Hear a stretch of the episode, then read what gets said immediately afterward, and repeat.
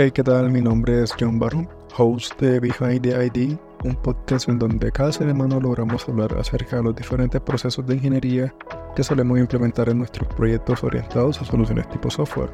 pero que en muchas ocasiones desconocemos incluso sus términos, definiciones o formas de cómo aplicarlos.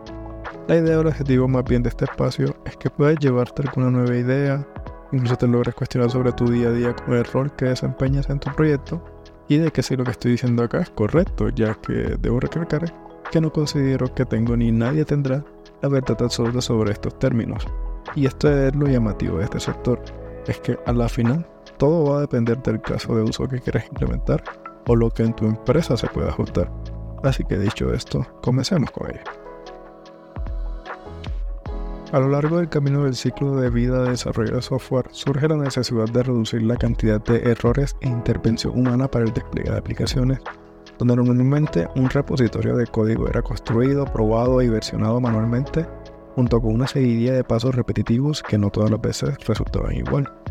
Durante nuestro anterior episodio nombramos distintas formas desde la perspectiva del desarrollador cómo debíamos efectuar de forma correcta, o recomendada más bien, las pruebas unitarias, para hacer más o menos el apartado de integración continua en nuestro proyecto. Seguido de esto, y en el presente capítulo daremos un paso adelante en dicho ciclo de vida y nos adentraremos un poco más en lo que es la entrega continua. Así que comencemos definiendo qué es la entrega continua.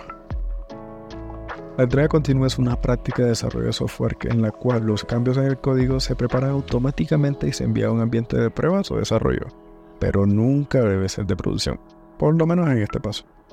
Cuando se implementa de manera adecuada, la entrega continua ofrece a los desarrolladores un artefacto listo para su implementación que ha pasado por un proceso de pruebas estandarizados. Ahora bien, estos artefactos pueden ser diversos, ya sea archivos binarios, ejecutables, bibliotecas, imágenes de contenedores y otros más. Cada uno de ellos representa una versión estable y funcional del software que ha pasado por las etapas del desarrollo, pruebas y validaciones necesarias como lo hemos mencionado anteriormente.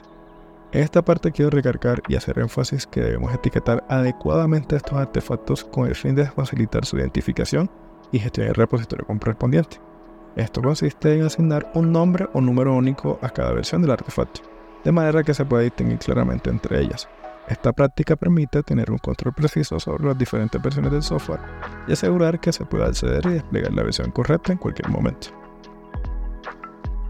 Algo que podemos adicionar es que en el proceso de etiquetar los artefactos todavía se puede incluir información adicional como lo que tiene que ver la fecha y la hora de creación, el número de la versión, de compilación, la rama utilizada o el resto de etiquetas asociados, entre otros datos relevantes. Estos detalles adicionales permiten una trazabilidad más precisa y facilitan la identificación de errores o problemas que puedan ocurrir durante el proceso de desarrollo y despliegue. Además, el correcto uso de este proceso es fundamental para garantizar la reproducibilidad y la integridad del proceso de entrega continua. Al tener un sistema etiquetado claro y consistente, se asegura que los artefactos entregados sean consistentes y estables, lo que facilita la replicación del entorno de desarrollo y permite a los equipos trabajar de manera colaborativa y eficiente. Un ejemplo claro, ya para basar toda esta teoría en aplicabilidad general, es, teniendo en cuenta GCP o el proveedor de servicios Cloud Google,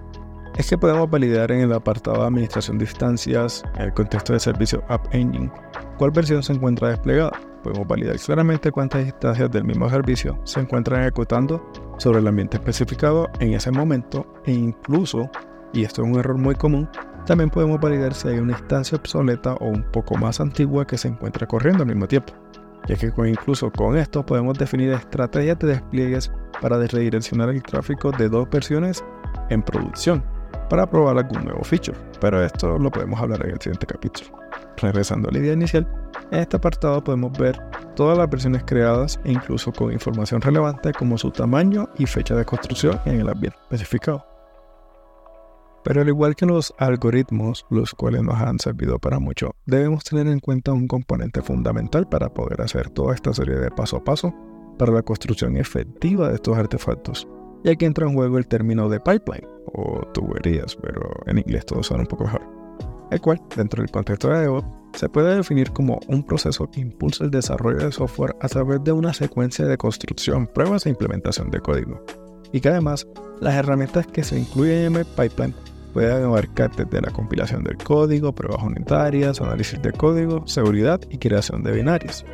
Para entornos con contenedores, este pipeline también incluye el empaquetamiento del código de una imagen de contenedor que se despliega en una nube tipo pública, privada o híbrida. Y probablemente sea de los componentes a los que los DevOps más tiempo les dediquen para refinarlo y mejorarlo. Esto se debe principalmente a que, como mencionamos anteriormente, el pipeline permite automatizar y agilizar el proceso de desarrollo de software, lo que a su vez ayuda a mejorar la eficacia y la calidad de software entregado. Tanto es así que incluso la misma empresa de computación y tecnología, IBM, indica la siguiente recomendación. Y leo, automatice tanto como sea posible. En la entrega continua debe automatizar tanto proceso como sea posible en su ciclo de vida de desarrollo de software, para crear un pipeline de entrega bueno y confiable, no solo para el despliegue e implementaciones de código, sino también para la creación de nuevos entornos de desarrollo. Cierro comillas. Y es que esto entra en razón debido a que,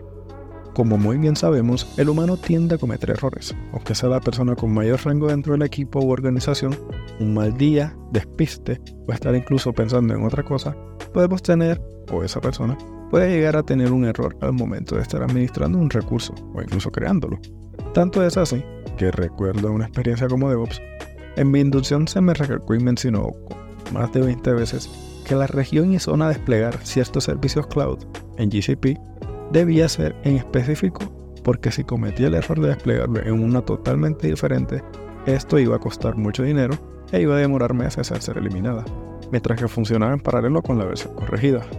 Es el día de hoy, no sé si esto era real, si cometía este error, pero con ayuda de eso, y por suerte nunca cometimos ese error, sin embargo, existía siempre la posibilidad de que sucediera, y es por esto que se debe o surge la necesidad de implementar pipelines resilientes capaces de ser dinámicos, dependiendo de la implementación que necesitemos para la construcción y entrega de todo tipo de recursos. Todo tipo de recursos que se puede automatizar, claramente, pero hoy por hoy dentro de este ecosistema, casi que cualquier cosa se puede programar y de igual forma automatizar. Ahora bien, siguiendo el curso del título del episodio, la entrega continua, el contexto de la ingeniería de software implica un enfoque en el desarrollo de software que permite una entrega más rápida y continua de actualizaciones. Esta metodología no solo se limita a las pruebas unitarias, sino que también capacita a los desarrolladores para automatizar pruebas en diferentes dimensiones, asegurando la integridad y la funcionalidad del producto en diversas etapas del desarrollo de software. Esta práctica de pruebas abarca una serie de aspectos cruciales que van desde pruebas de interfaz de usuario hasta pruebas de carga, pruebas de integración así como pruebas de fiabilidad de la API, entre otros tipos de pruebas especializados.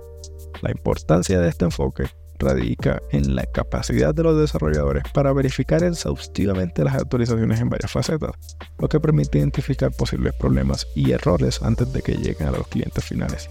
Al poder realizar pruebas a lo largo de todo el ciclo de desarrollo, los equipos de desarrollo pueden asegurarse de que el producto final sea estable, confiable y cumpla con los estándares de calidad establecidos. Además, esta práctica fomenta una mentalidad proactiva para abordar los problemas antes de que se conviertan en obstáculos importantes para la implementación exitosa de las actualizaciones.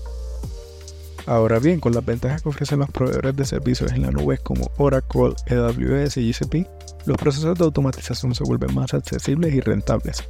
ya que la capacidad de crear y replicar entornos de prueba de manera eficiente y a escala se ha vuelto significativamente más sencilla en comparación con las limitaciones que se experimentaban anteriormente en entornos locales. Esta transición hacia la nube ha permitido a las empresas optimizar sus recursos y tiempo, lo que a su vez ha impulsado la agilidad y eficiencia del ciclo de desarrollo de software. Ahora bien, podemos resumir que la exploración detallada de la entrega continua proporcionada ha revelado la importancia crucial de la automatización de pruebas y la implementación de pipelines eficientes en entornos en la nube.